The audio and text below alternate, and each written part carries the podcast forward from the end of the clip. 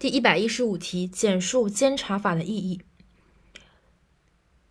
第一，制定监察法是深化国家监察体制改革决策部署的重大举措。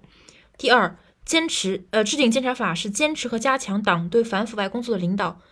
构建集中统一、权威高效的国家监察体系的必然要求。第三，制定监察法是坚持党内监督与国家监察有机统一，坚持走走中国特色监察道路的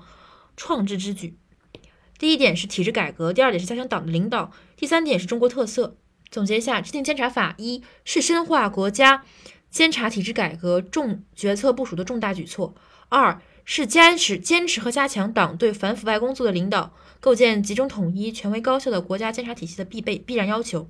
三是坚持党内监督与国家监察有有机统一，坚持走中国特色监察道路的创制之举。